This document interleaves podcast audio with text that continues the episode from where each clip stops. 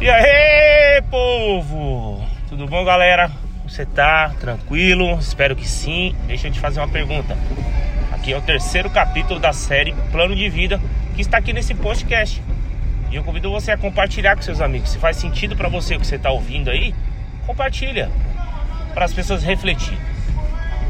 Vamos lá. Hoje eu quero falar com você a respeito de mais um, uns jargões, né, que geralmente ouvimos muito na igreja, ou, né, ouvimos muito de pessoas próximas ou de outras pessoas, né? Que é o que? Deus está no controle de, da sua vida. Eita, quem nunca ouviu isso já, né? Eu acredito que todos vocês já ouviram isso. E aí eu faço a pergunta o seguinte: se eu falar para você que Deus não está no controle da tua vida, ixi, no mínimo aí você fechou a cara, né? falei, esse cara é doido. Não, não sou doido não. Por que, que eu tô falando isso para você? Se, se a sua vida está no controle de Deus, se Deus está no controle da sua vida, é do jeito dele. E se não está do jeito dele e não está no seu, ou seja, a sua vida está no controle do quê? Do nada. É, você deve estar tá aí transtornado, né? Ou seja, o que está governando as suas emoções é o que governa a sua vida.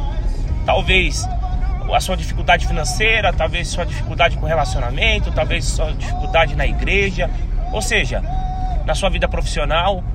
Isso deve estar governando a sua vida. Porque se Jesus, Deus, estivesse no controle da sua vida, você não estaria pecando. Porque Jesus é puro, ele não peca. Agora eu te faço essa pergunta: se for do seu jeito, será que está certo? Meu irmão, deixa eu falar um negócio para você. Não escandaliza, não. Não fica horrorizado que eu tô falando para você, não. Deus sim pode estar no controle da sua vida.